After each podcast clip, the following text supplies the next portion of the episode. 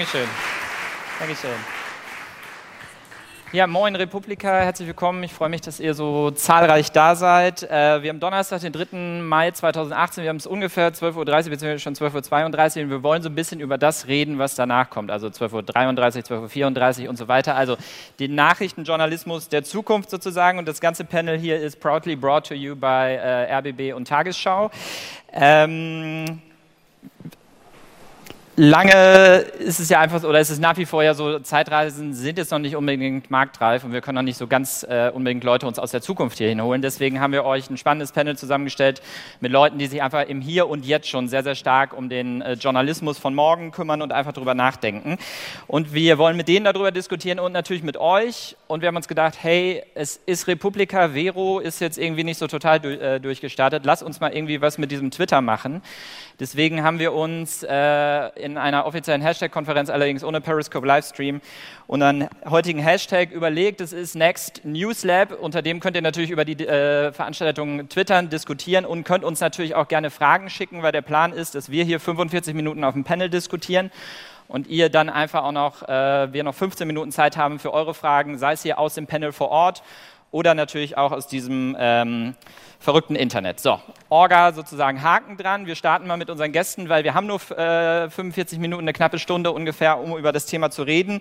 Ähm, unser erster Gast durfte zuletzt einige News-Updates in eigener Sache so auf ihrem Social-Kanal posten. Unterhaltungsjournalistin des Jahres, Grimme Online Award 2018 nominiert mit Deutschland 3000, läuft also.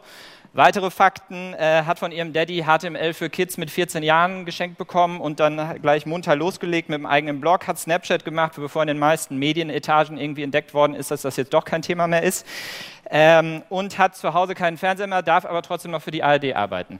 Ich freue mich sehr, dass sie da ist, Eva Schulz. Hey.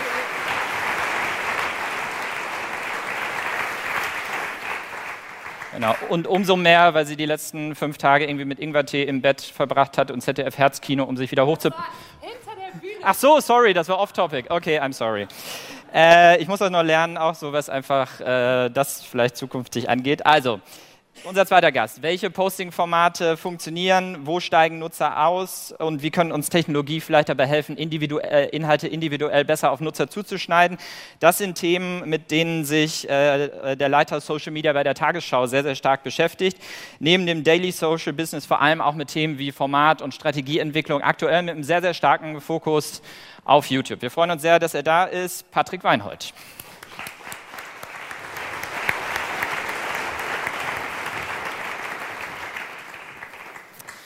Unser dritter Gast, der hat vor einiger Zeit gesagt, wir müssen eine Gesellschaft, die nicht mehr miteinander spricht, wieder ins Gespräch bringen. Niemand ist dafür besser geeignet als Medien.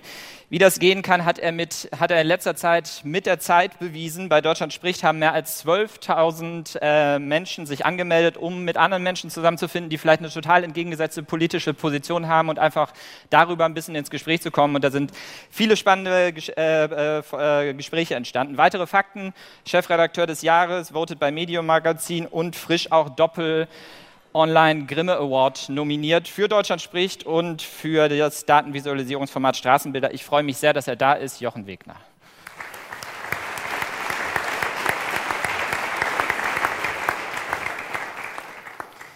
Genau, kleine äh, Ergänzung noch zum Hashtag. Das ist übrigens das offizielle Veranstaltungs-Emoji, wenn ihr es irgendwo erwähnen wollt.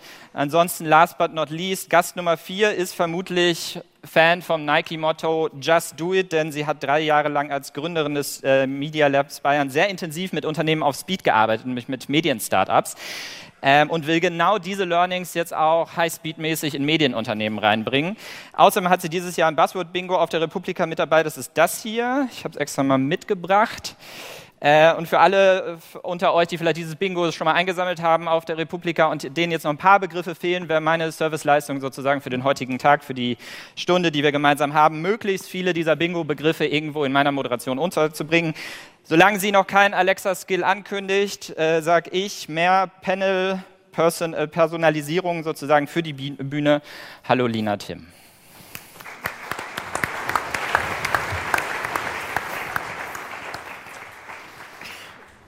Okay, bleiben wir gleich beim Thema, das nehme ich jetzt aber persönlich. Ähm, Thema Personalisierung. Ich habe euch mal eine so meiner Lieblingschart-Grafiken aktuell mitgebracht. Das ist die hier, das sind die beliebtesten Orte für Social-Media-Nutzung. Hat Bitkom gerade für Deutschland noch mal ein bisschen rausrecherchiert und da sind viele interessante Sachen drin. Wenn ihr ein eigenes Format für Social, äh, für eine, äh, eigenes Social-Media-Format für die Toilette irgendwie entwickelt habt, sagt mir gerne irgendwie Bescheid. Ansonsten Arbeit, Bus, Bahn, Fernsehen, das sind natürlich einfach irgendwie sehr stark äh, Nutzungssituationen, wo Inhalte generiert werden. Und ich persönlich finde halt, man kann jetzt nicht mehr sagen, irgendwie äh, ein Inhalt äh, kann genauso gut für zehn Minuten Straßenbahn funktionieren wie irgendwie für, eine, für zwei Stunden Sofa. Man muss das mehr auf persönliche Interessen wahrscheinlich auch perspektivisch anpassen. Deswegen Stichwort mehr Personalisierung. Patrick Weinert, was denkst du, in welche Richtung muss es da gehen?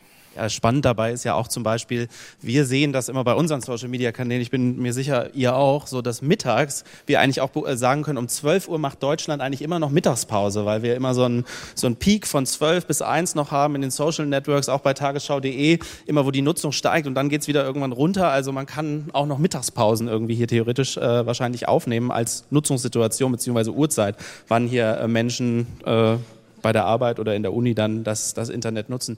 Personalisierung, gutes Stichwort. An all diesen Nutzungssituationen sind ja die, die User, die das konsumieren, unsere Inhalte konsumieren, im Prinzip komplett, ja, wie soll man sagen, in unterschiedlichen äh, Situ Situationen. Einmal sind sie entspannt, wenn sie im Bett liegen, auf dem Klo vielleicht nicht so entspannt, aber ähm, sie, sie konsumieren anders. In der Bahn habe ich nicht viel Zeit, äh, bin auf dem Weg zur Arbeit, bin gehetzt, ich lese vielleicht drei, vier Sätze maximal, dann ist meine, dann ist mein ähm, Medienkonsum, mein Nutzungsbedürfnis schon am Ende. Wir müssen uns als Medienanbieter darauf einstellen. Wir tun das, indem wir zum Beispiel äh, in unserer Tagesschau-App äh, auf Vertikalvideos gesetzt haben, kurz ähm, die Menschen informieren im Prinzip äh, im Vertikalformat. Und ähm, wir sehen auch, dass wir in den sozialen Netzwerken eben auch durchaus das aufnehmen, indem wir äh, quadratische Formate haben, indem wir versuchen, ähm, Menschen eben passgenauen Content dort anzubieten, wo sie unterwegs sind und eben wo sie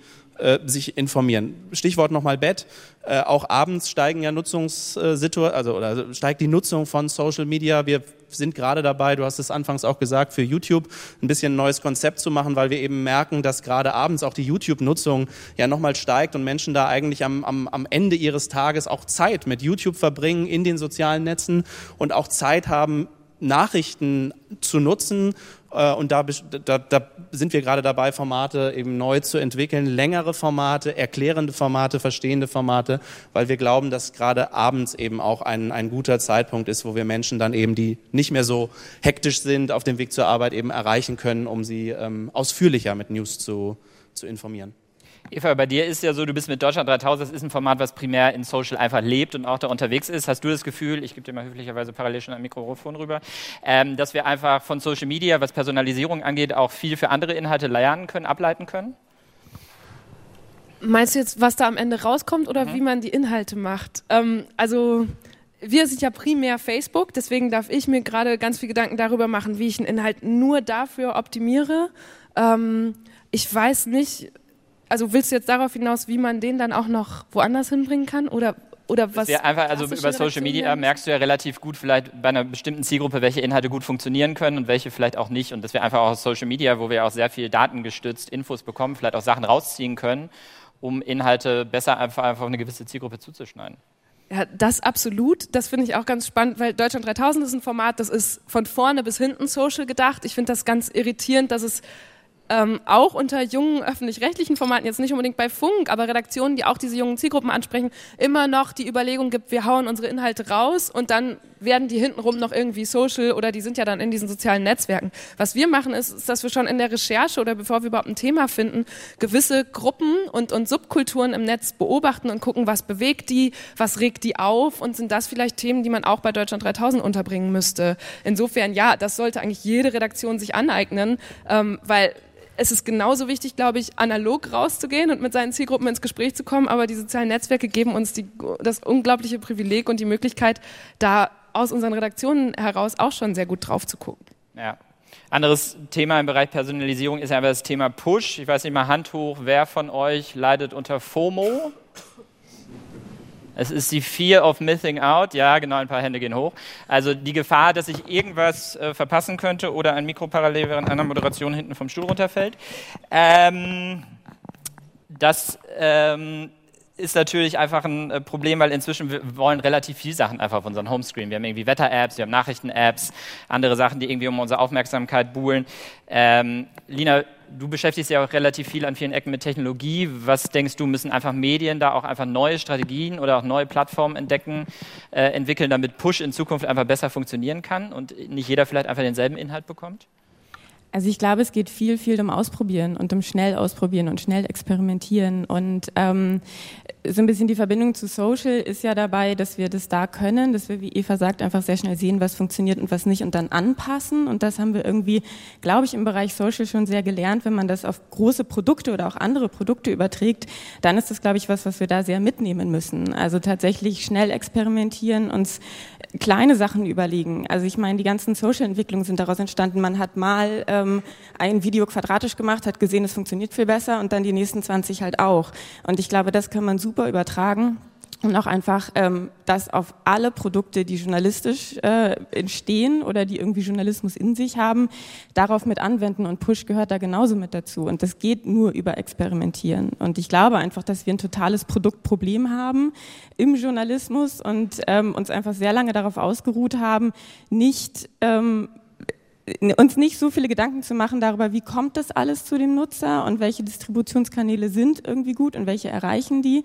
Und was ich mittlerweile immer noch irgendwie für Push-Nachrichten bekomme von Menschen, die gestorben sind, die ich einfach noch nie in meinem Leben gehört habe, ich habe das alles ausgeschaltet. Und ähm, das sind einfach Sachen, die, die erreichen einen nicht mehr. Und gerade für Push ist Personalisierung super und all das funktioniert nur, wenn wir schnell testen, wenn wir schnell ausprobieren auf der anderen Seite ist ja natürlich auch so, ich habe immer mehr Push-Mitteilungen. Mein ganzer, also der typische Medienalltag besteht inzwischen aus ganz vielen Infosnippets, die man auf irgendwelchen Kanälen bekommt, sei es jetzt bei Facebook, Twitter, irgendwas pusht bei mir auf dem Handy und wie du schon sagst, ist vielleicht irgendwen, von dem ich noch nie irgendwie richtig gehört habe.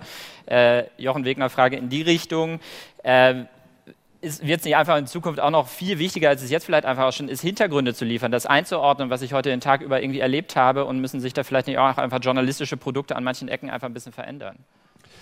Oder man ist schon da. Also wir haben zufälligerweise die umgekehrte Strategie gewählt, das kam so zu uns. Also wir haben schon immer viel zu lange, viel zu langsame Geschichten gemacht, die immer zwei Tage zu spät waren. Das ist sozusagen jetzt leicht übertrieben, aber so die Kritik in unseren Konferenzen ist immer, ah, wir waren zu spät und warum ist das so lang? Gestern in der Konferenz habe ich darüber geschimpft, dass wir um 8 Uhr morgens am Montag ein 15.000 Zeichen Lesestück gepusht haben.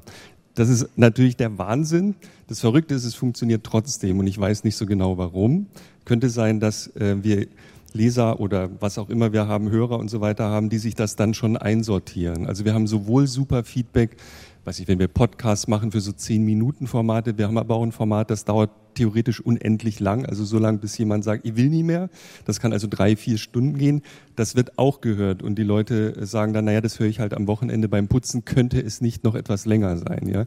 Und so rum funktioniert es offensichtlich auch. Es gibt Leser, wir können das messen, die Montagmorgens um acht 15.000 Zeichen wahrscheinlich in der U-Bahn lesen oder so. Ja. Auf, Patrick? Andererseits hast du auch genau den umgekehrten Fall, dass du eine Menge Leser natürlich hast, äh, die genau sich dann, wenn sie 15.000 Zeichen morgens am Montagmorgen in der Bahn auf ihr Handy gepusht bekommen, vielleicht auch von deinen Inhalten wieder irgendwie abwenden, beziehungsweise im schlimmsten Fall ja für uns Anbieter den Push einfach direkt ausstellen. Ich glaube, dass das auch ein Teil der Zukunft sein wird, zu gucken, noch viel spezifischer, was diese Nutzungsgruppen, von denen du, Eva, erzählt hast, dass wir sie ja jetzt schon irgendwie unter die Lupe nehmen, also fokussieren. Wir, wir wissen im Moment über die Facebook-Statistics und die eigenen Tools, die wir entwickeln, ja, wie alt unsere User sind. Wir wissen, wo sie herkommen. Wir wissen irgendwie, irgendwie, wofür sie sich so ungefähr interessiert. Ich glaube, der nächste Schritt wird dann sein, das auch umzumünzen, in, in, also mit Hilfe von Technologie zu gucken, dass du ganz spezifische, äh, spezifisch deine Inhalte noch an den Mann bringst. Für mich oder für uns als Journalisten bedeutet das, glaube ich, einerseits, dass du, dass du äh, sozusagen Technologie brauchst, die das ermöglicht und dass du andererseits aber auch natürlich eine Menge an Inhalten mehr brauchst, glaube ich, um die Leute vor Ort noch zu erreichen. Stichwort Regionalisierung. Wenn wir morgens im Hotel sitzen und aus dem Fenster schauen und da passiert ein Auto, Autounfall. Ähm, zwei Autos fahren ineinander, es kommt ganz viel Polizei, ganz viel Feuerwehr wird an uns vorbei. Äh, ich, es gibt eine Menge Menschen, die dann einfach ganz schnell, das ist so ein, so ein äh, Lokaljournalismus irgendwie, die ganz schnell wissen wollen, was ist da eigentlich passiert. Wenn jetzt die Push-Mitteilung kommt, ob es von Zeit Online ist oder von der Tagesschau, die wahrscheinlich nicht über diesen Unfall berichten würde, aber wenn sie denn käme, würde sie natürlich für die Leute, die dann im Hotel oder in ihrer Wohnung sitzen und das beobachten, ein Nutzungsbedürfnis erfüllen. Und wir müssen uns, glaube ich, fragen als Journalisten, natürlich in Richtung Marke, wann, also wann, wie weit geht ein überregionaler Anbieter wie die Tagesschau damit? Können wir das überhaupt? Können wir das über unsere lokalen ähm, ähm Landesrundfunkanstalten abbilden? Wollen wir das über unsere Apps oder über die Social Networks auch raushauen, rauspushen oder eben nicht? Und ähm, ich glaube, das ist ein, ein Punkt, mit dem wir uns alle irgendwie beschäftigen. Die Regieanweisung wäre, wir sollen es ja streiten. Ne? Deswegen, ähm, also wenn jemand von Tagesschau zu viel über Formate nachdenkt, damit ich es jetzt mir nicht sagen muss, sage ich es einfach mal dir. Ähm, ihr seid schon super und ihr seid genau an, finde ich, am richtigen Punkt. Ihr müsst euch gar nicht so viel Gedanken über 360-Grad-Videos und sonst was machen. Die heiße Ware im Moment ist Wahrheit, also ist Journalismus. Leute, die sich wirklich große Mühe geben. Äh, Leute, die sich Mühe geben, sich dieser Wahrheit anzunähern, die ist natürlich, die schwer zu erreichen oder unerreichbar ist, aber als Ideal. Und ich merke bei uns, und das wiederum können wir messen, dass das halt funktioniert. Also wenn wir uns richtig Mühe geben, Dinge einzuordnen, das war ja auch deine Frage vorhin, oder ähm, zu, zu, versuchen zu verstehen oder damit ringen, dass wir es nicht verstehen. All das funktioniert toll, unabhängig von irgendeiner Medienform und fancy noch irgendein Feature. Und müssen wir das jetzt über WhatsApp auch noch machen? Das machen wir alles und wir experimentieren gern. Was man gelegentlich übersieht, ist, dass das Tolle im Moment ist, und das war ja zehn Jahre, hat man uns erklärt, wir sterben, ihr seid tot, ihr seid doch von gestern, vergiss es. Jetzt ist plötzlich fancy, sich Mühe zu geben, Journalismus zu machen. Das finde ich schon erstmal auch wieder innovativ vielleicht, keine Ahnung kein Widerspruch, sondern eine Ergänzung. Ja, Wahrheit ist die Grundlage und das Thema an sich. Also auch da äh, nochmal, es, es gibt nicht das eine Format, was überall funktioniert. Es gibt nicht äh, One Size Fits All. Das ist so ein, so ein Mythos, den es irgendwie lange gab. Ich glaube, wir haben inzwischen alle gelernt, dass es eher ist One Topic Fits All. Also das gut recherchierte Thema, äh, was du Jochen auch ansprichst, irgendwie dann in 15.000 Zeichen oder vielleicht auch in, künftig in, in kürzer zusammengefasst für eben die Nutzungssituation angepasst. Aber ich glaube eben auch, dass wir diese Wahrheit oder dass es auch unsere Aufgabe ist, deshalb eine Ergänzung einfach an den Mann zu bringen oder an die Frau zu bringen, an den User zu bringen. Und das äh, ist das, glaube ich, was wir, wenn wir Formatentwicklung betreiben, wenn wir uns Technologien angucken, dann eben doch auch als Medienunternehmen irgendwie leisten sollten müssen. Wobei, was mir nicht reicht, ist, ihr beide sprecht jetzt so von Messbarkeit und von den Statistiken und du hast gesagt, wir wissen, wie alt die sind, wo die wohnen und wo die Like geklickt haben ich finde ehrlich gesagt, das reicht nicht. So das Upgrade, das ich mir gerade wünsche und an dem ich arbeite, ist, wie man da qualitativ rangehen kann im Sinne von, also ich will nicht eine Altersgruppe ansprechen primär, sondern ich will eine Interessengruppe ansprechen oder eine Gruppe, die von irgendwas gerade angetrieben oder aufgeregt wird. Und dafür braucht es halt Ressourcen. So, du hast eben gesagt, was braucht es? Es braucht vor allem Ressourcen und Medienhäuser, die sich mal trauen, die Ressourcen dahin zu packen, zu sagen, wir gucken uns jetzt mal unsere Zielgruppen genauer an, bevor wir irgendwas ähm, planen und konzipieren und so weiter, indem wir zum Beispiel, also du, du musst nicht gucken, wie alt sind denn die Nutzer, sondern zum Beispiel, äh, um bei Facebook zu bleiben, in welchen Gruppen sind die denn? Wo sind die gerade so interessiert und engagiert, dass die dafür Facebook-Gruppen beitreten? Und das bedeutet aber, dass du eigentlich Redakteure haben musst, die da reingehen und die da umtriebig sind und beobachten und mitmischen, um ein Gefühl dafür zu kriegen, was da gerade so aufregt und umtreibt. Und das ist aber qualitativ, das ist noch nicht messbar. Ich würde mich gern mitstreiten, äh, wenn du sagst, äh, mehr Content. Ich finde, momentan ist gerade genau das eines der größten Probleme mit. Wir haben jeden Content da draußen dreifach, fünffach, zehnfach von 20 verschiedenen Medienanbietern, die ich alle gar nicht mehr lesen kann. Wenn wir ähm, Workshops machen mit Leuten, irgendwie überlegt euch neue Medienprodukte oder findet mal raus, welche Probleme haben denn die Leute da draußen. Von 30 Menschen haben 29 das Problem Informationsüberflutung. Und auf der anderen Seite, Seite sehe ich bei mir Media Lab Bayern die Startups, die sich krass fokussieren müssen, weil das einfach nur drei Leute sind. Die haben überhaupt keine Ressourcen ähm, oder nicht viele Ressourcen, die irgendwo reinzustecken. Das heißt, sie müssen sich eine Sache anschauen. Und die fokussieren sich darauf, rauszufinden, wer ist eigentlich meine Zielgruppe, wie kann ich da eine Community aufbauen, weil mich kennt noch keiner als Startup. Und ähm, wenn es dann heißt, wir müssen mehr sein und wir müssen überall sein und wir müssen alles machen und alles pushen, nein, ich glaube gerade nicht. Ich glaube, man muss zurückgehen und muss eigentlich seine Marke, seiner Marke irgendwie ein, ähm, wirklich eine Marke verpassen und ähm, sagen, die steht dafür und wir machen diesen Content, aber den gut und den Rest, den lassen wir einfach mal außen vor.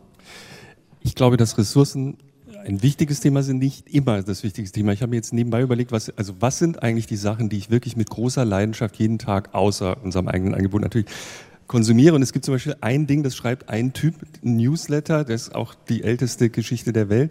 Den lese ich jeden verdammten Tag. Und es ist eine Person. Und der macht das Beste im Internet. Das heißt Next Draft, kennt jeder. Aber ich liebe diesen Mann. Der macht das nicht mal professionell. Der hat noch einen Beruf und schreibt mir, er nennt sich äh, Managing Editor Internet, wenn ich mich recht entsinne, schreibt zusammen, was ich schon wieder verpennt habe, auf eine Weise, dass ich am Boden liege. Und davon gibt es ja jetzt Dutzende und die kriegen richtig viel Investment dann plötzlich, aber sie fangen erstmal an mit dem, was du gesagt hast, nämlich wir haben wir haben einfach Leidenschaft für das, was wir da machen. Uns interessiert genau das. Und äh, plötzlich kriegen die 10 Millionen von Google und wir sitzen da und denken, warum kriegen die jetzt 10 Millionen von Google? Wahrscheinlich, weil sie irgendwas richtig machen. Und der, der Kern ist aber immer noch, also auch bei Medien im 21. Jahrhundert, du kannst mit einer halben Kraft sozusagen das Internet umbauen. Ähm, und dann kommt schon auch das Geld und die Reichweite und so können auch so zu dir kommen. Ja, ich wollte mit dem mehr Content eigentlich gar nicht ähm, darauf hinaus, dass ich glaube, dass wir Journalisten zwangsläufig immer diejenigen sind, die jetzt noch mehr zwei Absatzmeldungen, drei Absatzmeldungen schreiben. Aber ich glaube, ich kam eher von der Nutzungssituation her. Ich glaube, dass es, oder ich, wir nehmen zunehmend wahr, dass die Menschen eben ein sehr spezielles, äh, personalisiertes Informationsbedürfnis haben. Sie stellen sich ihre Timelines, in, also jeder von uns stellt sich seine Timelines in Social Networks individuell zusammen und ähm, hat da eben ganz spezielle Interessen, auch äh, zum Beispiel was Information ist. Der eine interessiert sich fürs Fahrradfahren, der andere für Lokaljournalismus, der dritte wieder für überregionale überregionalen Journalismus. Für uns als überregionalen Anbieter stellt sich in der Tat die Frage, wie gehen wir damit um? Das ist sozusagen eigentlich ein mehr, also ein, ein viel feineres Informationsbedürfnis auf der einen Seite gibt und wir aber eine begrenzte Ressourcenzahl ja auch an Journalisten haben. Wir lösen das und ich glaube schon, ähm, dass das auch unser Anspruch sein muss. Deshalb auch da kein Widerspruch, sondern ich glaube, man nähert sich einfach von zwei Seiten. Wir, wir äh, fokussieren uns auch auf erklärenden, verstehenden Content, also Content, der auch bei YouTube beispielsweise ja einfach einen, eine längere, einen längeren Nutzwert hat. Das, was wir, wenn wir sehen, die Leute äh, haben das Thema Syrien oder sie, äh, sie, sie, wir haben eine tagesaktuelle aktuelle Meldung zum Thema, dann sehen wir ja in, in, in Google Search Statistics zum Beispiel, dass ganz häufig einfach auftaucht, wo steht der Konflikt gerade, wie sind eigentlich die Konfliktparteien im Land verteilt. Und wenn wir in dem Moment diesen Content auch anbieten können, weil wir eben hintergründig erklärend unsere Kraft, die wir als Journalisten haben, auch ähm, aufwenden, um hochwertigen oder sagen wir mal einen Journalismus anzubieten. Auch der tagesaktuelle Journalismus ist hochwertig, ähm, aber sozusagen ein, ein, ein Content anbieten, der, der sich sozusagen insofern unterscheidet von Tagesaktualität, als dass wir ein bisschen mehr Ressourcen, ein bisschen mehr Recherche reingeben, um Zwischenstände abzubilden, um Themen auch up-to-date sozusagen zu halten, aber von der Nachricht der, die über die Agenturen, die über die Ticker kommt, weggehen das muss für mich Journalismus leisten. Und dann ist dann für mich bleibt die Frage offen, wie lösen wir das Problem mit dem Informationsbedürfnis der User, das sehr spezialisiert ist. Ich habe gestern einen Vortrag gehört, den fand ich sehr spannend. Erste Nachrichtenagenturen beginnen jetzt mit Automated Journalism zu experimentieren, also diesen Hyper-Lokaljournalismus eben auch über Machine Learning Ansätze abbilden zu lassen. Ob das bei der Tagesschau jemals zum Einsatz kommt, will ich damit nicht sagen. Ich glaube nur, dass sich viele Medienanbieter oder sagen wir Agenturen gerade beginnen, darüber genau Gedanken zu machen und zu gucken, wie sie eben Fußballergebnisse automatisiert oder Börsenmeldungen automatisiert an User, die dieses spezielle Informationsbedürfnis haben, eben pushen können oder geben können. Und beides muss für mich Journalismus der Zukunft sein. Lina, du musst lächeln. Ja, ähm, als du sagtest, wir machen uns oder wir fangen jetzt an, uns Gedanken darüber zu machen, wie man Fußballergebnisse automatisieren kann. Das ist irgendwie seit fünf Jahren, ich glaube sieben Jahren, äh, ich kenne ein Startup, das seit zehn Jahren da dran ist und genau so was macht. Ähm, und das ist eigentlich schon also wir sollten eigentlich schon drei Stufen weiter sein. Und äh, Technologie ist ein ganz gutes Stichwort, das würde ich, ähm, das würde ich gerne mal irgendwie mit reinwerfen. Auch hier auf der Bühne gab es gerade eben vorher einen fantastischen Vortrag dazu, wie eigentlich ähm, Automatisierung von Design uns helfen kann und einfach ähm, Ressourcen freischaufeln kann, aber auch einfach Dinge berechnen kann, die wir gar nicht mit unserem menschlichen Denken so schnell machen können. Und das viel mehr zu implementieren im Journalismus, das finde ich wahnsinnig spannend und wahnsinnig wichtig. Ich sehe es bei unseren Startups, die haben immer Entwickler mit drin und das sind drei Leute, vier Leute. Einer davon hat irgendwas mit Medien zu tun.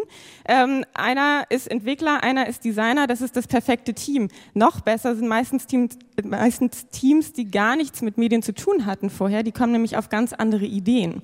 Und da anzusetzen und zu sagen, wir müssen Entwickler mit in die Ideenfindung mit reinnehmen, ganz früh anfangen und zu sagen, nicht nur Journalisten müssen sich Gedanken darüber machen, was wir denn brauchen könnten, sondern Leute mit ganz, ganz anderen Skills, die einfach mal reingehen und fragen, warum zur Hölle habt ihr das schon immer so gemacht? Ähm, es ergibt überhaupt keinen Sinn, dass ihr das per Hand macht. Automatisiert es doch.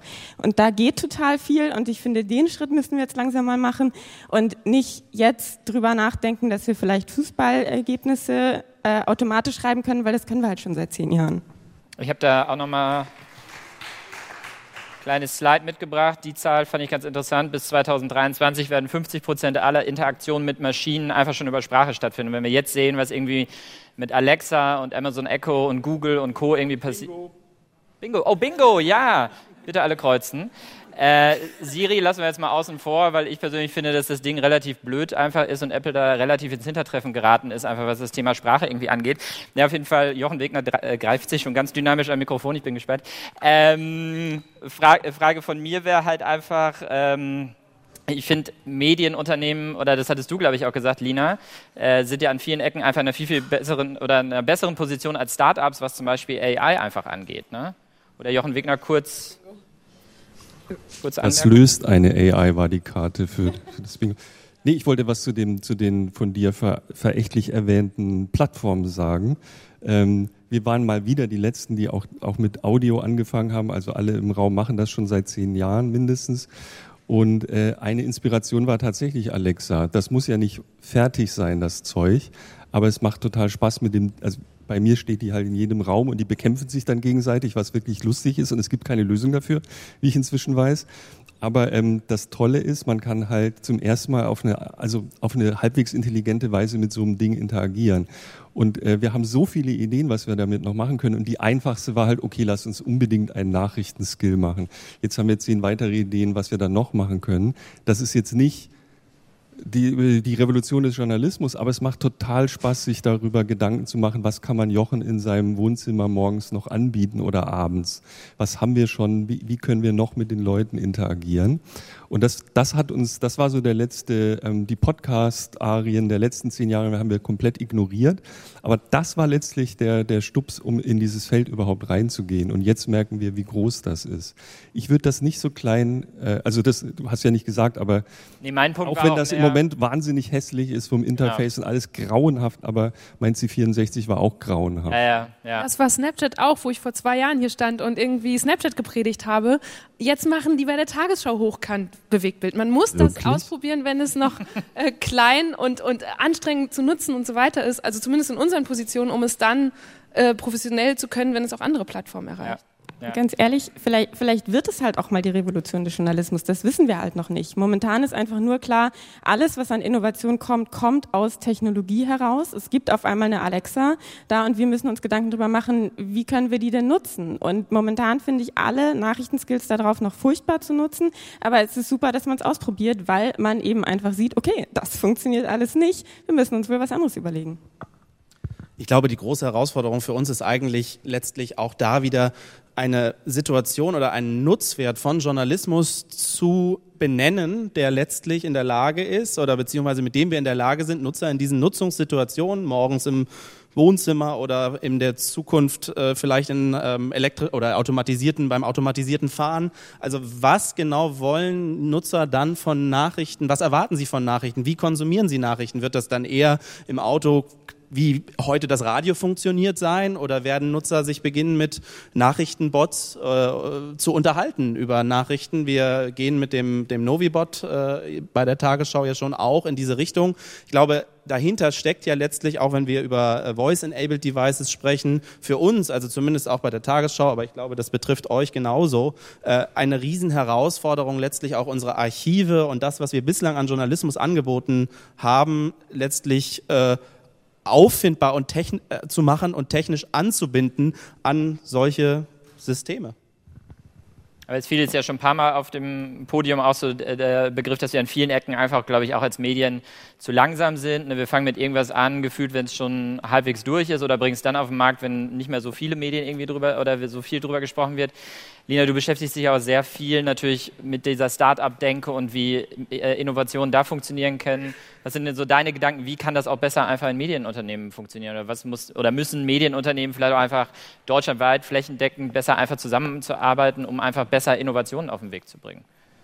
Also ich glaube, da sind verschiedene Stichworte drin. Ähm, auf der einen Seite, ich spreche momentan wahnsinnig viel mit äh, Medienhäusern und äh, habe so ein bisschen das Gefühl, dass so eine, so eine Situation gerade da ist, wir haben jetzt alle mal Innovationsprojekte gemacht, die waren irgendwie wahnsinnig teuer, die mussten durch 15 Hierarchien durch, am Ende sind wir auf den kleinsten gemeinsamen Nenner rausgekommen und oh Wunder, niemand mochte es. Ähm, also ich erinnere an die ganze Pageflow-Arie, die wir irgendwie hatten vor ein paar Jahren, ähm, was dann irgendwann alle gemacht haben, was immer noch beschissene Nutzungszahlen hat. Ähm, und ich glaube, das ist einfach eine Geschichte von so blöd und so doof und so, so einfach es klingt, Innovationskultur in Unternehmen, wo ich einfach den krassen Gegensatz habe im Media Lab, weil wir da ähm, drei Leute haben, die ähm, nicht wissen, wie sie nächsten Monat ihre Miete bezahlen, wenn sie jetzt nicht schnell eine Lösung finden und irgendwie Geld einnehmen können. Und äh, Existenzbedrohung hilft dabei, schnell zu sein. Ähm, das kann man, es ist tatsächlich so. Ähm, das, das kann man und ich glaube, das, das möchte ich auch nicht gerne auf jedes Medienhaus da draußen übertragen, aber trotzdem ist ja, muss irgendwie eine Denkweise mit rein. Und wir arbeiten halt sehr viel ähm, dabei Innovationsmethoden zu vermitteln, was eigentlich auch ein Werkzeugkasten ist. Du stehst irgendwie an Frage X, an ähm, wir haben da jetzt so eine Alexa, was wollen denn Leute da drauf überhaupt? Oder was für ein Problem haben sie denn eigentlich in ihrem Wohnzimmer abends zu Hause, wofür sie das nutzen könnten? Und dann kannst du irgendwie drei Werkzeuge aus dem Kasten rausholen und das damit rausfinden. Und sowas versuchen wir zu vermitteln. Das machen wir halt sowieso schon seit drei Jahren in einer sehr, sehr frühen Phase mit Startups. Und ich glaube, dass das auch Medienhäusern sehr gut tun könnte, ähm, mit solchen Methoden zu arbeiten. Es gibt, ähm, ne, und viele tun es auch schon, ähm, es gibt eine ganz schöne, ähm, eine ganz schöne Befragung, IDEO, das sind so die, die Päpste des Design Thinking. Ähm, die haben sich mal alle ihre innovativen Medien oder nicht Medienunternehmen, Unternehmen, mit denen sie zusammenarbeiten, angeschaut. Und ähm, haben so verschiedene Faktoren rausgefunden, was wirklich hilft, innovativer zu werden. Und viele Faktoren waren so bei 30 Prozent Erfolgsquote, 40 Prozent Erfolgsquote und 69 Prozent, 69 Prozent erfolgreicher werden Innovationsprojekte, wenn alle im Unternehmen Innovationsmethoden kennen. Und das ist ein Punkt, dass wir einfach lernen müssen, dass wir nicht ausgelernt haben, dass wir uns auch als Journalisten, als ähm, Produktionsmensch, als ich weiß nicht was, irgendwie mal diese Denkweise aneignen müssen. Das ist der eine Part und der andere ist tatsächlich Kollaboration. Ähm, warum muss denn jeder alles für sich selber ausprobieren, um für sich festzustellen, das funktioniert nicht. Dann fängt der nächste von neuem an, dann sind wir in 20 Jahren noch dabei und wissen nicht, was auf Alexa funktioniert, wenn die Tech-Unternehmen schon irgendwie das fünfte Gadget neu draußen haben. Warum kann man nicht einfach die Ergebnisse zusammenschmeißen? Es muss ja am Ende trotzdem jeder noch seine eigene Marke bauen und da einfach voneinander lernen und miteinander lernen. Vielleicht ganz kurz zu dem Lernen. Man kann kulturell einfach Lernen belohnen. Also man kann das als zur Erfolgsmessung machen. Ich erlebe das gerade bei Funk. Ich bin komplett eigentlich umerzogen worden, weil es da nicht heißt, jedes Video muss jetzt 500.000 Views generieren. Es ist immer schön, wenn das passiert und es passiert zum Glück halbwegs häufig. Aber wenn dann mal ein Video nur fünfstellig ist, weil wir was Neues ausprobiert haben, dann gibt das ein Pat on the back und die sagen, geil, ihr habt Wissen für den ganzen Laden generiert und wir sind total froh, dass wir das gemacht haben haben. Und das musste mir erst gesagt werden. Einen Tag lang habe ich so gedacht, shit, das ist jetzt richtig in die Hose gegangen. Und dann kam aber mein Creative Producer, Thilo Kaspar von Funk, und hat gesagt, nee, Eva, genau das wollen wir doch. Wie cool, dass ihr das so schnell hingerockt habt, dieses Experiment. Und das finde ich total schön, dass insbesondere in den verfickten Öffentlich-Rechtlichen ähm, gerade endlich diese Innovationskultur entsteht und auch so ein belohntes Lernen. Und es geht ja auch nie alles schief. Das ist ja immer so das Ding. Also auch wir haben Projekte bei uns. Wir haben ein Entrepreneurship-Programm im Media Lab aufgebaut, weil wir mehr Startups haben wollten für unser Startup Fellowship. Das hat überhaupt nicht funktioniert. Wir haben nicht mehr Startups generiert, aber wir haben dabei gelernt, ähm, wie man äh, Workshops macht, damit eben man schnell auf Ideen kommt, damit man Teammitglieder feststellt. Es haben so viele Sachen daran nicht funktioniert. Ich würde trotzdem nicht sagen, es hat nicht funktioniert, weil wir die guten Sachen daraus mitnehmen können und der Rest wissen wir halt jetzt geht nicht. Müssen wir uns irgendwann mal was anderes überlegen.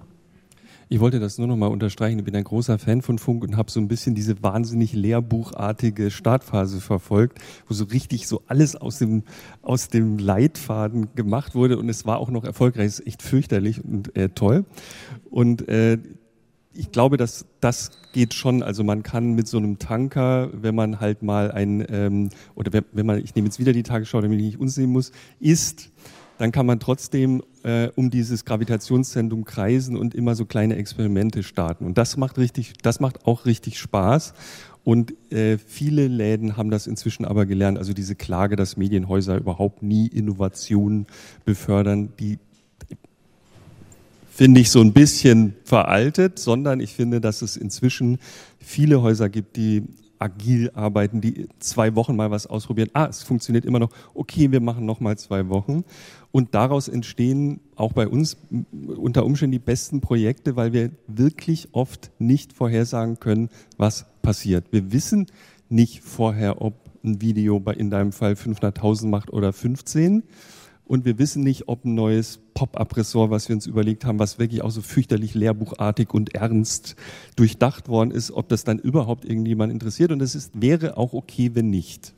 Und ich glaube, das setzt sehr viel, tatsächlich viel mehr Energie frei als fünf Jahrespläne das, was du gesagt hast, Eva, würde ich auch gerne nochmal unterstreichen. Die Unternehmenskultur halte ich dafür auch einen, einen ganz wichtigen Punkt, wenn wir in diese Glaskugel der Zukunft schauen. Also nicht jeder muss am Ende 360-Grad-Technologien erfinden können oder technologisch auf dem, auf dem Stand sein, dass man eigene Dinge codet oder so. Dafür werden wir in den Medienhäusern auch unsere Experten haben und es ist gut, in Sachen Kollaboration da zu denken. Aber ich denke, es braucht auch in unseren Unternehmen, ich weiß nicht, Jochen, ob ihr schon so weit seid, wir sind gerade auf dem Weg dahin, das zu etablieren, also ein, ein Ort, wo ich, wenn ich Redakteur, wenn ich Journalist bin bei der Tagesschau, auch meine Ideen einreichen kann, wo über äh, verschiedene Projekte abgestimmt wird von einem Innovationsboard oder wie auch immer von Menschen, die sagen, wir probieren das aus oder wir probieren das aus, weil klar ist ja auch, die Ressourcen sind endlich, äh, wir können nicht alles ausprobieren und äh, trotzdem dieses Mitnehmen von von Journalisten, von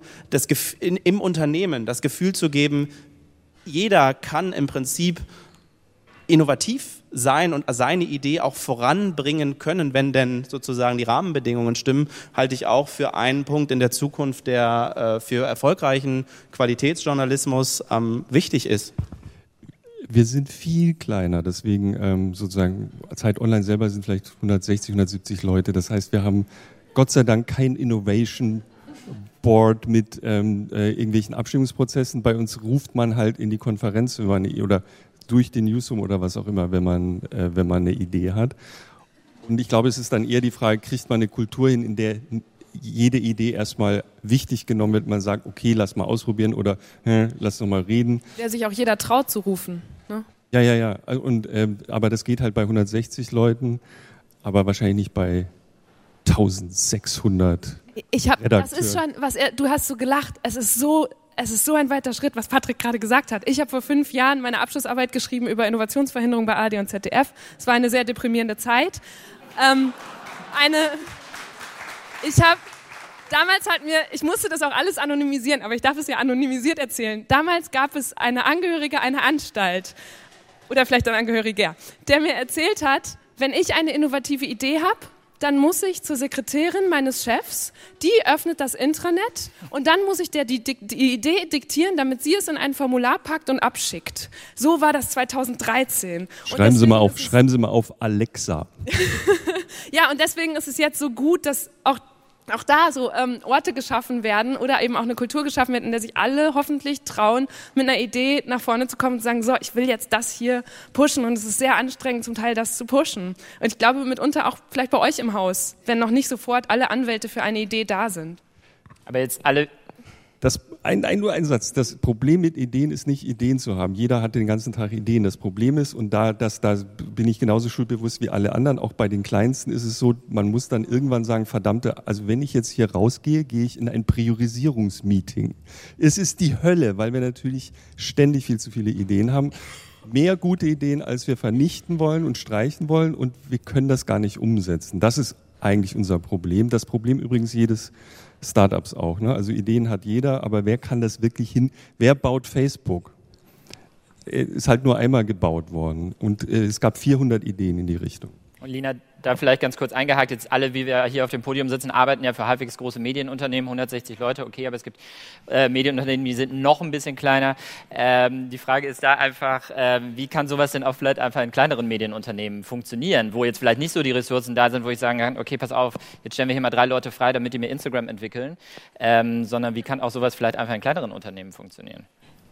Also, wenn du sagst, ihr seid klein, ähm, es, es gibt, glaube ich, eine große also es gibt euch und es gibt euch und dann gibt es einen großen Mittelbau, ähm, die einfach sehr, sehr viel mit dem Alltag schon zu tun haben und die sich einfach sehr wenig Zeit freischaufeln können. Und ihr habt das, glaube ich, bei euch ähm, schon ziemlich inhaliert, die ganze Denkweise ähm, und seid schon echt weit. Und Springer ist echt weit. Aber es gibt in Medien Deutschland, Österreich, Schweiz ähm, sehr, sehr viele, die einfach überhaupt nicht so weit sind und ähm, die eingenommen werden vom Alltag und wo es einfach heißt, ja, ich habe überhaupt keine Ahnung, wo ich das unterbringen kann. Und Ideen, das ist ähm, ein ganz gutes Stichwort. Genau, also auch unsere Gründer, die kommen irgendwie jeden Tag mit drei neuen Ideen und müssen sich dann halt überlegen, welche davon nehmen wir raus. Und ähm, was wir halt mit denen dann immer machen, ist im Zweifelsfall sehr schnell testen und herausfinden, bevor ich ähm, überhaupt 5000 Euro investiert habe da rein, bevor ich da drei Monate Vollzeit reingesteckt habe, kann ich rausfinden, was am Markt funktioniert. Und das sind eben diese ganzen Methodiken. Und ähm, woran wir arbeiten, sind zum Beispiel in, in drei Tagen, in sechs Tagen, ähm, mit ein bisschen Zeit dazwischen, um halt wirklich mit Nutzern zu sprechen, weil das muss man halt einfach machen in diesem ganzen Bereich. Man kann es nicht oft genug betonen. Ähm, um halt in diesen drei oder sechs Tagen wirklich zu weit zu kommen, ähm, das ist nicht nur die Idee, sondern ich habe ein Problem rausgefunden. Ich weiß, dass Leute da draußen ein Problem haben und ich weiß, dass diese Lösung ihnen helfen würde. Und wenn ich an dem Punkt bin, dann kann ich anfangen zu investieren. Und ich glaube, das ist diese ganze Kulturgeschichte und wo man sich einfach auch drei Tage rausschneiden kann oder sechs Tage oder wie auch immer und dann zu dem Punkt kommt und dann kann man anfangen zu priorisieren und sich halt überlegen, okay, wir haben hier aber den Proof schon vom Markt, bevor wir 5000 Euro investiert haben, was man damit machen kann. ja, vielleicht einen letzten Punkt. Ich glaube schon, es gibt also auch im Gegensatz zu unseren großen Unternehmen, es gibt einfach auch kleinere, regionalere ähm, Zeitungen, beispielsweise wie die Berliner Morgenpost, die es ja immer wieder hervorragend schafft, Innovationen zu implementieren, Datenprojekte, die überregional eine enorme Relevanz und Akzeptanz bei, bei Nutzern und bei generell, weil sie einfach journalistisch brillant sind sozusagen und technologisch auf dem, auf dem aktuellen Stand interaktiv, äh, die das schaffen. Und was bedarf es dafür, wenn wir auf 2023 gucken, werden wir, glaube ich, mehr Mut in Medienhäusern sehen, auch von Entscheidern aufgrund einer, also was ich immer so wahrnehme in, in, in unseren Teams, aber auch wenn man so über den Tellerrand guckt, da sind eine Menge junger, und das hat nichts mit Alter zu tun, aber eine Menge engagierter Leute, die Lust haben auf Innovation, die Lust haben, Dinge zu verändern und Journalismus von morgen mitzugestalten. Und ich glaube, ähm, dass viele Entscheider in unseren Medienhäusern das, diesen Spirit, der da entsteht, mitbekommen und ähm, wir einfach in Zukunft mehr mutige Entscheidungen sehen werden. Das wäre auch ein Stück weit meine Hoffnung. Ähm, ich finde nochmal den Weg ganz oder die Frage ganz spannend, wie man da eigentlich hinkommt ähm, zu diesem Punkt. Und was, was ich einfach gesehen habe, ich meine, das Media Lab Bayern ist, ähm, wir sind relativ startup-mäßig organisiert. Wir sind aus de facto einer Behörde oder ein ähm, Haus, das gerne eine Behörde wäre, wäre entstanden. Ähm, und wir waren irgendwie der anarchistische Außenposten, der woanders saß, der erstmal rausgehen konnte und dort Sachen machen konnte. Und ich glaube, das ist total wichtig, dass man da ähm, Zeiten reinbaut und Leute ein Stück weit rausnimmt aus dem Alltag und ist es nur irgendwie für drei Tage, dass sie sich damit mal auseinandersetzen können, ähm, weil sonst wird man einfach so eingenommen von allen Prozessen, die da sind, von allen Sachen, wo ich irgendwie schon weiß, okay, ich muss jetzt erstmal zur Geschäftsführung gehen oder ich muss erstmal zum Sekretariat gehen und das da eintragen rausgeben, das Ganze. Das hat bei uns super funktioniert und da wirklich was aufzubauen, wo wir schnell Programme neu starten können ähm, und dann das halt am Ende wieder reinnehmen mit ins Haus. Ich wollte nur noch sagen, wahrscheinlich hast du es aber nicht so gemeint, dass Experimentieren keine Frage von Größe ist. Ab Mitarbeiter Nummer eins kann man das machen. Es ist eher eine Frage der leider der Priorisierung nimmt man sich halt nun mal in Gottes Namen eine halbe Gehirnzelle, um nebenbei darüber nachzudenken, was man noch Cooles machen könnte. Der Alltag wird einen immer auffressen, immer. Auch bei der New York Times frisst einen der Alltag auf. Ja, ähm, und man muss halt sagen, nee, jetzt Moment mal, was wollten wir eigentlich noch machen dieses Jahr? Und das hat nichts mit Größe zu tun, glaube ich. Nee, mit Denkweise. Also tatsächlich dann zu sagen, ich habe das eigentlich immer im Hinterkopf, dass ich irgendwie eine äh, coole Idee da immer mal wieder drüber nachdenke und dann halt nicht sage, 100% Alltag, sondern halt 95% Alltag und diese 5% nehme ich mir erstmal, so wie du das auch meintest. Ich würde an dieser Stelle, ich arbeite ja auch für die Tagesschau und bin deswegen per se schon ein großer Fan von Pünktlichkeit. Und ich habe gerade schon das kleine Zeichen bekommen, noch 15 Minuten. Von daher habe ich euch ja versprochen, dass wir das Panel an dieser Stelle auch noch mal ein bisschen öffnen, einfach um auch Fragen aus dem Podium äh, zuzulassen. Ähm, ich würde einmal kurz zu Twitter rüber gucken. Sascha Fiedler hat zum Beispiel unter unserem Hashtag die Sta Frage gestellt, wieso sind Klicks bei öffentlich-rechtlichen Medien überhaupt relevant? Sollten dort nicht mehr Dinge ausprobiert werden und Konsumenten gegebenenfalls umerzo umerzogen werden, damit das Internet wieder gut wird? Patrick, du bist unser öffentlich-rechtlicher Vertreter hier so ein bisschen neben äh, ähm, Eva natürlich. Sollten wir mehr ausprobieren? Ja, ich würde erstmal den ersten Teil der Frage gerne beantworten. Wieso sind Klicks relevant? Naja, wir sind weg von dem Top-Down-Journalismus. Ich glaube, das ich, müssen wir hier im Raum eigentlich auch niemand erklären. Mit, der, mit, der, mit dem Internet, mit den Social Networks haben wir einfach eine Ebene dazu bekommen, wie wir mit Menschen mit, unseren, mit unserem Publikum in Kontakt kommen, wie wir mit ihnen interagieren. Und natürlich, und das ist immer das, das hatte Kai Knifke auch gestern in seinem Panel gesagt, für uns als Tagesschau ist die Relevanz, also die Frage, ähm, ob eine Nachricht den Informationsgehalt hat, den wir, also den wir als überregional relevant empfinden, steht immer an erster Stelle und wird auch für die Tagesschau, für die Entscheidung, was wir machen, immer an erster Stelle stehen. Aber es sind eben weitere Faktoren neben den klassischen Nachrichtenfaktoren hinzugekommen. Einer davon ist Gesprächswert, einer davon ist auch Ästhetik von Bildern, die einfach in Zeiten von Social Media wichtiger werden. Und äh, der zweite äh, Punkt, wenn man ihn damit verbindet, sollten wir nicht mehr Dinge ausprobieren. Dinge auszuprobieren ist schön und gut, ist aber an sich genommen kein Wert an sich auszuprobieren bringt immer nur dann was, wenn ich irgendwie schon eine, also das würde ich zumindest für uns behaupten, wenn ich irgendwie eine, eine Wahrnehmung habe oder merke, dass es ein, ein gewisses Publikum für eine Innovation gibt. Sonst entwickle ich komplett an den, User, an, an, an den Usern, die am Ende dieses Produkt konsumieren wollen, vorbei. Und ähm, das in Zeiten von Debatten über Gebührengelder ist, äh, wäre falsch. Ich, darf ich, ich bin auch öffentlich-rechtlich, ich will darauf auch antworten. Auch also das ist eine zweiteilige Frage. Sascha Fiedler, wieso sind Klicks bei öffentlich-rechtlichen Medien relevant? Ich habe eben gesagt, sie sind nicht nur, sie sind nicht die Sache, an der ich primär gemessen werde, aber natürlich muss ich doch, ich habe einen öffentlich-rechtlichen Auftrag. Der öffentlich-rechtliche Auftrag sagt, mach relevante Inhalte für die gesamte deutsche Bevölkerung. Jetzt bin ich mit den 20 bis 29-Jährigen befasst. Ich legitimiere mich auch dadurch, dass ich sage, ich erreiche die. Und das mache ich mit diesen Klicks unter anderem. Dann fragt er, sollten dort nicht mehr Dinge ausprobiert werden? Ich habe eben erzählt, ich werde belohnt fürs Ausprobieren. Ähm, und Konsumenten gegebenenfalls umerzogen werden, damit das Internet wieder gut wird. Und das regt mich auf. Wenn ich jetzt hier sagen würde, ich will meine Konsumenten umerziehen, dann hätte ich einen krassen Shitstorm, glaube ich, für die nächsten 24 Stunden, äh, von wegen ÖR und Reconquista Germanica. Ähm, aber damit das Internet wieder gut wird, es ist geil. Ich finde so, dass alle immer sagen, das Internet ist kaputt. Ja, da geht diskursiv ganz schön was schief gerade, aber das liegt auch daran, erstens, dass wir zum Teil in den Häusern ja nicht genug Ressourcen dahin packen, aber auch, dass so viele Leute stumm bleiben und mitlesen und dann den Schluss rausziehen, oh, ist kaputt. Ich finde, man muss sich schon beteiligen, dass, also,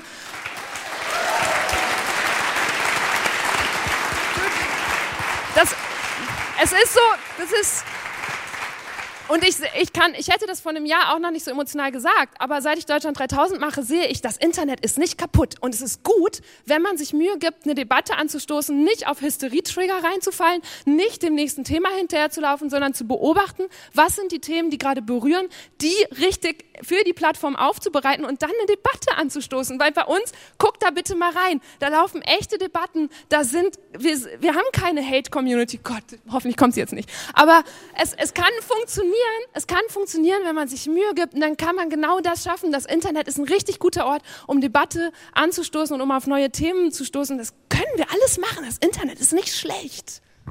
Nicht. Wir halten fest in, in einem Tweet, Eva Schulz, das Internet ist geil. Sag mal, arbeitest du bei den Öffentlich-Rechtlichen? Ja, ich sag dir Funk. Aber Sascha Fiedler, von dir will ich gleich ein Bier oder so. Echt? Okay, ähm, wir öffnen mal das Panel. Äh, die, äh, das Podium an sich auch noch ein bisschen hier. Gibt es Fragen aus dem Publikum? Wir haben nette Menschen mit mobilen Mikrofonen, die äh, rumlaufen können und gegebenenfalls einfach auch hier noch ein paar Fragen zulassen können. Gibt es Fragen, Handzeichen? Menschen, Ist die, die Zukunft so klar? Schüchtern gehen.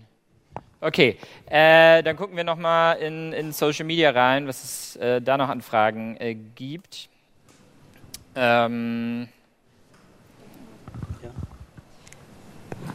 Ja? Vielleicht, ja, vielleicht nochmal so einen ganz kurzen Nachsatz auch zu diesem äh, Konsumentenumerziehen. Exakt das, was du sagst. Und das ist, ich finde das ziemlich beeindruckend. Ich komme ja auch aus dem Journalismus und habe das irgendwie sehr lange miterlebt und habe jetzt die letzten drei Jahre bin ich so in diese Startup-Szene eingetaucht. Und ähm, wie da einfach die Denkweise komplett anders ist, nämlich sich wirklich anzuschauen, nein, wir feiern unsere Nutzer da draußen und wir freuen uns total, wenn wir irgendwie nur einen mehr haben, der unser Produkt geil findet. Und wir können überhaupt nicht existieren, wenn wir keine coolen Produkte bauen bauen. Und ähm, das fußt alles auf einem, wir wir dienen eigentlich dem Nutzer da draußen. Und diese Denkweise, die hat Journalismus irgendwie sehr, sehr lange nicht gehabt. Und das ist eben auch genau so eine Denke, wenn man dann irgendwie sagt, ähm, wir müssen irgendwie die umerziehen. Nee, wir müssen uns umerziehen. Und wir müssen irgendwie herausfinden, was die Leute da draußen wollen und denen coole Produkte bauen, weil sonst haben wir überhaupt keine Legitimationsberechtigung. Aber müssen wir dafür an vielen Punkten nicht einfach auch mal Produkte ein bisschen eher in die Öffentlichkeit entlassen? Ich finde zum Beispiel, die BBC hat ein ganz cooles Pro äh, Projekt BBC Taster, wo sie einfach, wir haben Ideen bei uns, die wir entwickeln und wir lassen die schon mal im Entwicklungsstadium einfach auf die Nutzer los. Die können voten, wie sie irgendwie was finden und nicht, wie es oft so ist, wir entlassen irgendwelche Produkte in die Öffentlichkeit, wenn sie bei 101 Prozent irgendwie gefühlt sind und ob sie dann noch so heiß sind, ist die nächste Frage. Ja, das ist genau die Schule dahinter. Ähm, also wirklich sagen, es gibt immer den schönen, es gibt viele Startup-Sprüche und auch da viel Bullshit-Bingo, ähm, aber einer, den finde ich wirklich gut und der geht so ein bisschen in die Richtung, ähm, wenn du dich für dein erstes Produkt nicht schämst, dann bist du zu spät rausgegangen. Ähm, und da ist echt was dran, weil man kann einfach wahnsinnig lange optimieren und man kann sich wahnsinnig lange Gedanken darüber machen, was der Nutzer wohl gerne vielleicht hätte. Ähm, man wird es aber nicht wissen, bis man nicht damit startet. Und deswegen ähm, sagen wir auch unseren Teams immer wieder, geht halt raus und testet es erstmal. Und wenn ihr dann, holt euch das Feedback ein und auch so Feedback-Kultur. Man, man scheut ja immer davor zurück, so, oh Gott, ein Leser hat irgendwie meinen Artikel kritisiert. Wie kann er nur? Ähm, Feedback-Kultur auch nicht so cool im Journalismus. Ähm, und da aber tatsächlich halt in der Produktentwicklung zu sagen, nee, guck dir das an, und schau dir an irgendwie und was du nicht verstehst, daran muss ich irgendwie arbeiten und das muss ich ändern. Von daher ja, viel, viel früher rausgehen und mit irgendwie einem Post-it rausgehen. Äh, Startup-Szene auch großes, äh, große Post-it-Industrie. Ähm, und da irgendwie auf, auf ein Poster malen, was ich gerne hätte. Das Shitty Poster ist auch eine schöne äh, Idee, um schnell zu testen, einfach drauf zu malen, mein Angebot, spricht es irgendwen an und dann von da aus weiterzugehen. Und einfach Produkte dann mit denen zu entwickeln, sich an vielen Ecken vielleicht auch einfach überraschen zu lassen, weil die eine Sicht, die wir in der Redaktion haben, ist vielleicht eine komplett andere als das, was der Nutzer draußen spannend findet. Ja. Führt übrigens auch ein Stück weit weg von der Fokussierung auf die Social Networks an sich, die ja im Moment diese Tests, sagen wir mal in Sachen Facebook, ähm, A- und B-Tests selbst übernehmen für uns im Prinzip, die wir als Anbieter unsere Formate zuliefern und dann Facebook am Ende entscheidet, dieses Format läuft gut in Anführungsstrichen, weil es eben dann geteilt wird und ein bestimmte dem, dem Algorithmus äh, entspricht. Und ich glaube, äh, dass natürlich eine äh, Homepage oder eine, eine, eine, ein, ein Ort, wo auch immer er dann stattfindet, wo unsere Produkte ausgespielt werden und wir ganz früh mit Usern in Kontakt kommen, eine, eine hervorragende Idee ist, die die BBC gut umsetzt. Aber äh, mal gucken. Saskia Kasten hat noch über Twitter gefragt, wenn meine Nachrichten auf meine Interessen zugeschnitten sind, wo bleibt denn da die Neuigkeit, die Objektivität oder vielleicht auch die Weiterbildung, so dieses Discover-Prinzip? Das ist einer der Gründe, warum wir immer noch uns so dahin schleppen und wieder die Letzten sein werden, die irgendwas individualisieren, weil das nicht so einfach ist. Ähm, wir merken sehr stark, dass äh, wir haben eine relativ äh, starke Homepage. Ich weiß nicht, über, äh, deutlich über 60 Prozent unserer Leser, Hörer und was auch immer kommen äh, direkt zu uns. Und die kommen, glaube ich, nicht, weil dann sie einen Algorithmus begrüßt, der sagt, hier kommt, bekommst du ein komplett auf dich zugeschnittenes Angebot. Die Gespräche mit Nutzern, die wir führen, wir führen relativ viele, sind eigentlich eher, ich komme um zu sehen, was ihr glaubt, was ich jetzt wissen sollte. Also so ein bisschen tagesschaumäßig auch. Ne? Oder wie eure Meinung zu einem Thema ist. Ähm, ich würde gerne wissen, ich würde es jetzt gerne etwas genauer wissen. Wir, haben, wir gewinnen zum Beispiel immer Marktanteile, wenn es sehr außergewöhnliche Nachrichtenlagen gibt, was uns sehr irritiert, weil wir nicht die schnellsten, die tollsten, die mit den meisten Reportern vor Ort sind. Ähm, aber wir geben uns wirklich Mühe, darüber nachzudenken, was gerade passiert, bevor wir etwas veröffentlichen. Und das wird auch sehr geschätzt. Und das äh, führt eigentlich eher in eine völlig andere Richtung, nämlich die Leute kommen zu uns, um uns wahrzunehmen und nicht um sich wahrzunehmen, sozusagen. Und deswegen bin ich extrem, wir, wir werden so, wir experimentieren gerade so ein bisschen, zeigen manchen Leuten Individualisierung sind aber nicht so richtig überzeugt, dass es so der heilige Gral ist, ähm, den jetzt jeder unbedingt sofort machen äh, muss oder den er finden muss. Also da einfach ausprobieren und sich an vielen Ecken vielleicht einfach auch mal von Erfolg überraschen lassen, sozusagen. Ja. Okay, äh, ich stelle die Frank Plasberg-like Abschlussrunde. Ähm, ich würde auch ganz gerne von euch wissen, mit wem auf dem Panel würdet ihr ganz gerne mal ein Projekt umsetzen und habt ihr vielleicht schon eine Idee, was ihr gerne machen würdet? Eva, willst du loslegen? Ich will mit Eva was machen, weil mir Eva vorhin hinter der Bühne erzählt hat, dass sie 2014 im... Äh hinter der Bühne, Jochen! etwas erzählt hat und wir machen jetzt mal ein Projekt. Okay, zu viel Information Leaking, okay wir kooperieren ja schon in Teilen, äh, in einigen Projekten mit Jochen Wegner und trotzdem äh, das nochmal äh, zum Ende habe ich auch große oder haben wir auch großes Interesse in, in, oder glaube ich, dass man auch eine gute Kooperation noch in anderen Dingen machen könnte, gerade was den äh, Social Media to Reality Ansatz der Zeit angeht, also wo sie eben junge Leute zusammenholen, ähm, die Technologie letztlich nutzen, um Menschen miteinander in Verbindung zu bringen. Ähm, Z2X nennt sich das, glaube ich, bei euch.